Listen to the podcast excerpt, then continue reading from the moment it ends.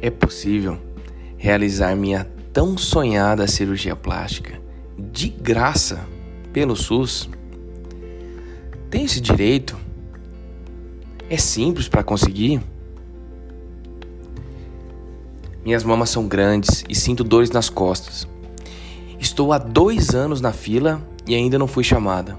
Por que tanta demora? Minha amiga esperou menos tempo e já operou. Pode isso? Quais são as prioridades na fila de espera? Quais tipos de cirurgia plástica são realizados no SUS? Sou médico, cirurgião geral e principalmente um apaixonado pela cirurgia plástica.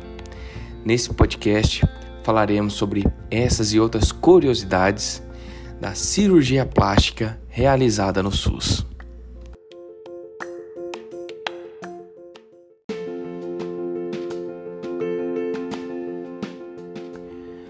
Vou começar compartilhando com vocês o relato de uma paciente que foi atendida por nós no consultório de cirurgia plástica de um hospital público.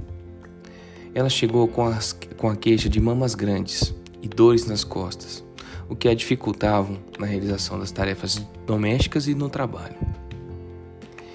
Na primeira consulta conosco, ela chegou ansiosa e impaciente porque ela estava há sete anos na fila de espera para a realização da mamoplastia redutora em outro hospital, em outro serviço, também da rede pública.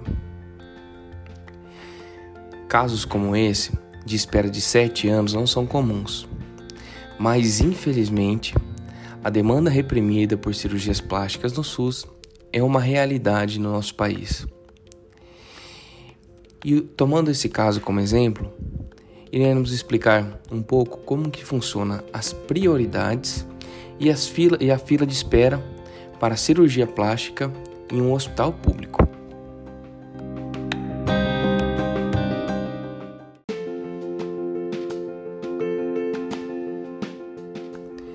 Um hospital do SUS de grande porte recebe vários pacientes por dia, das mais diversas especialidades. E muitas das vezes, esses pacientes necessitam de tratamento em centro cirúrgico. Portanto, as salas com anestesista são priorizadas para algumas especialidades, por exemplo, ortopedia, cirurgia geral, obstetrícia, cirurgia oncológica. E muitas das vezes, há especialidades eletivas acabam perdendo sala para essas especialidades que têm uma demanda maior e também, principalmente, uma urgência maior. E a cirurgia plástica se enquadra nessa especialidade de cirurgias eletivas. Mas então, quais cirurgias plásticas recebem prioridade em detrimento das outras?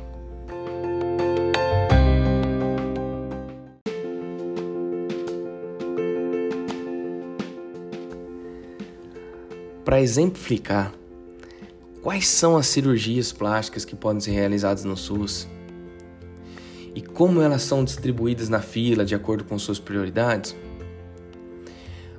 Vou contar para vocês qual é a realidade do serviço que eu opero, que se assemelha muito aos demais serviços de cirurgia plástica no país, podendo haver algumas pequenas diferenças sobre equipe e tipos de cirurgias realizadas. Vamos lá temos a prioridade 1, prioridade 2, prioridade 3 e prioridade 4. Na prioridade 1, são os pacientes que passam na frente. No serviço em que opero, o carro-chefe é a reconstrução das mamas em paciente com câncer.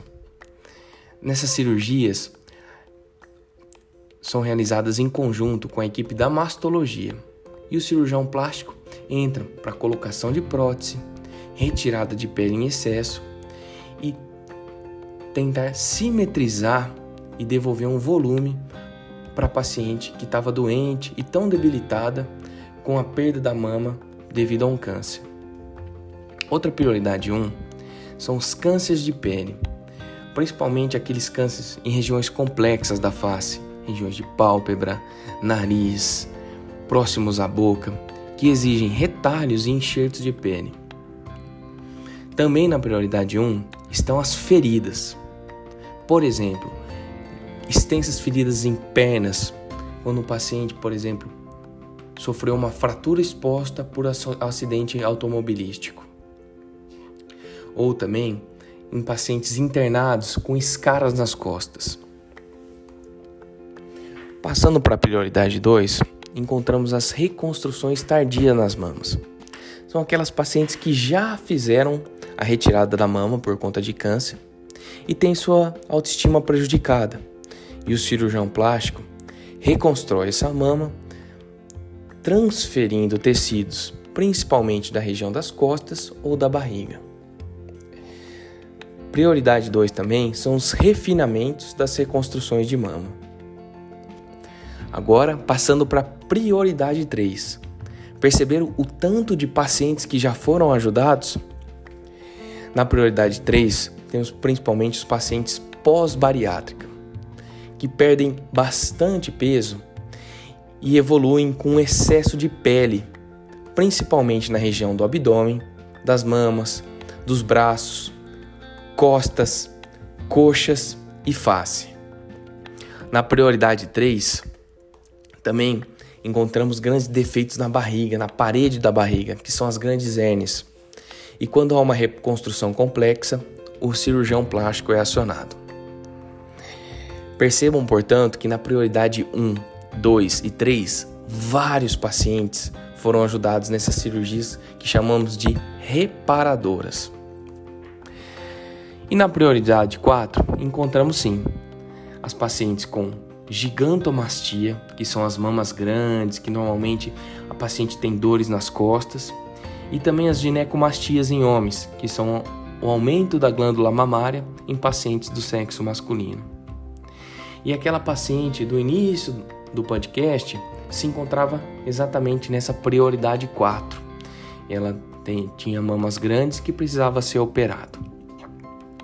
Então, diante disso, percebemos que no SUS se dá prioridade para cirurgias reparadoras. E diante do grau de urgência e emergência, há uma prioridade para que alguns pacientes passem na frente na fila.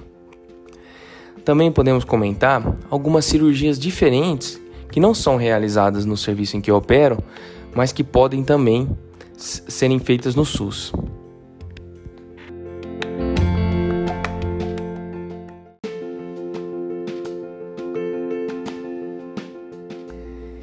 Em outros grandes centros de cirurgia plástica podem ser realizados o tratamento de queimados, de recém-nascidos com fissura labial, cirurgia crânio-maxilofacial em traumas, cirurgia de mão, microcirurgia, entre outros. Percebam, portanto, como é completa e complexa a área de atuação de um cirurgião plástico.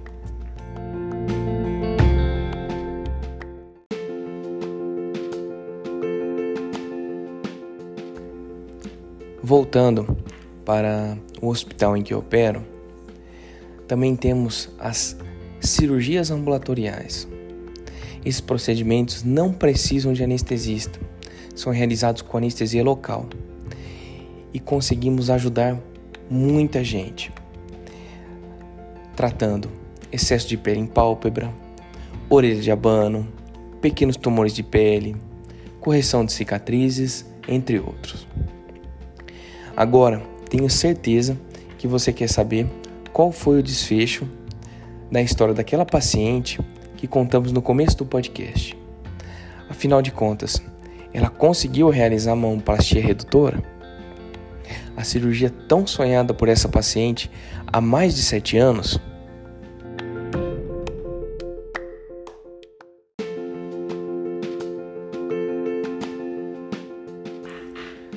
E a resposta é sim.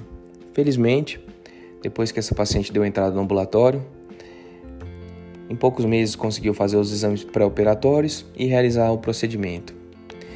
Evoluiu muito bem no pós-operatório, foram retirados aproximadamente 2 kg de mama, sendo um em cada mama, corrigidas as simetrias, e a cicatriz resultante foi a tradicional T invertido das cirurgias de mama. Isso tudo trouxe uma melhora na qualidade de vida da paciente, uma retomada da autoestima, e isso é muito gratificante. O profissional cirurgião plástico que trabalha no SUS, de maneira geral em todo o Brasil, é um profissional dedicado que se preocupa com o ensino e com a técnica desafiadora das cirurgias reparadoras. Então, ao contrário do que muita gente pensa, cirurgia plástica não é futilidade. Cuidar do corpo, da autoestima e do bem-estar também é saúde. Espero que esse podcast tenha tirado algumas dúvidas em relação de como funciona a dinâmica e a parte burocrática do, da cirurgia plástica no SUS e que talvez muita gente não saiba que são realizadas cirurgias principalmente reparadoras para tratamento de pacientes que possuem câncer ou outras doenças e que o cirurgião plástico que está presente no SUS, além do, do trabalho, ele tá, também está preocupado de alguma maneira em contribuir com a sociedade. Um grande abraço. Se puder compartilhar com quem você sabe que pode receber e aprender com essas informações, eu agradeço e até um próximo podcast.